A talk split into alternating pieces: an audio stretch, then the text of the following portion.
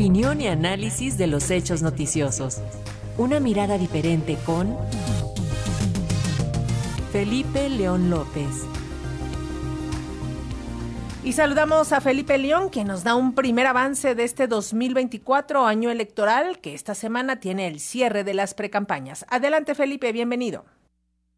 ¿Qué tal? Buenas tardes, buenas tardes amigos de Radio Educación. Y vaya que sí, este 2024 es un año evidentemente político electoral, por donde quiera que se le mire, está impregnado de un aroma partidista y de disputa por el poder del control de nuestros destinos como ciudadanos y como país.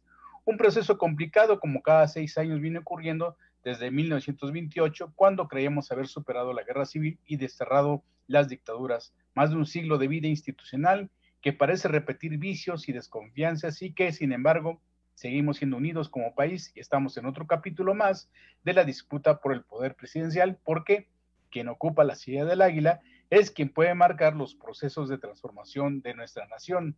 Para el influyente y pensador comunista italiano Antonio Gramsci, la política no se trata solo de ocupar una instancia de la administración o de tener el mando desde arriba, sino que se trata de tomar las riendas completas de las dimensiones transformadoras de una formación social o de las relaciones entre formaciones sociales. Es decir, la política como gobierno son fuerza y coerción, son construcción de historia y de vida, de hegemonía y de consenso, el equilibrio entre una sociedad política y la sociedad civil. Y en México, eso es lo que estamos viviendo.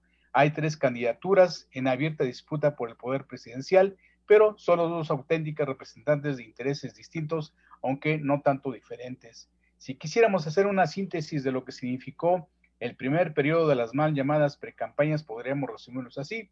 Xochitl, envuelta en la bandera del que todo tiempo pasado fue mejor y hay que regresar al pasado inmediato, así haya sido reprobado. Claudia apostando por un segundo piso de la cuarta transformación, pero sin darle aún el sello propio y su identidad tan necesaria como todo líder político. Y Jorge Álvarez Maínez, siguiendo la línea Fosfo sigue haciendo comerciales en lugar de campaña política. El domingo 14 de enero concluyó la precampaña de Berta Xochitl Galvez Ruiz en una demostración de convocatoria que sorprendió a los mismos organizadores y el 18 de este mismo mes será la de Claudia Sheinbaum en un gran meeting que habrá de reforzar la idea de por qué es la candidata más fuerte. Del candidato naranja no sabemos si habrá un acto masivo o quizá algún anuncio cómico musical. ¿Cómo cierran y qué cosecharon en este periodo las de precampañas? Pues hagamos un pequeño recuento. Berta Xochitl Galvez Ruiz, de Fuerza y Corazón por México, quien irrumpiera como fenómeno de las redes sociodigitales, acumulando más de 80 millones de menciones en una semana y despertara la esperanza de una candidatura de opositora única y fuerte, en poco menos de dos meses se desinfló y apenas llega a acumular 20 millones de menciones y sus cronistas pasaron de la euforia crítica de la, a la poco solidez del perfil y los llamados a cambiar de estrategia e incluso de equipo de campaña.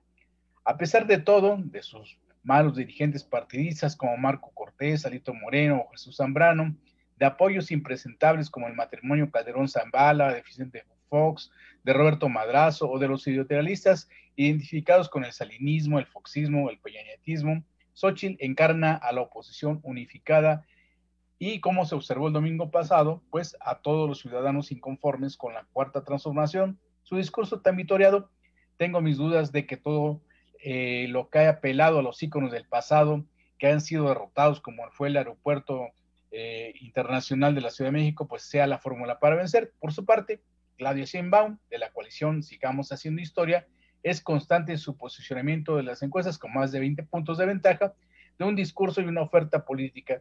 Es la continuidad de la 4T y del obradorismo. Sin embargo, no ha estado exenta de críticas y derrotas internas donde enfrenta su principal problema, el pragmatismo galopante con la cooptación de priistas, panistas, verdes y el fallido intento por imponer a su exsecretario de Seguridad Pública para la Ciudad de México. Falta aún más que su perfil renazca con un sello propio y sin la sombra del actual mandatario para que eleve su liderazgo y tome no solo el bastón, sino también el mando de la cuarta transformación.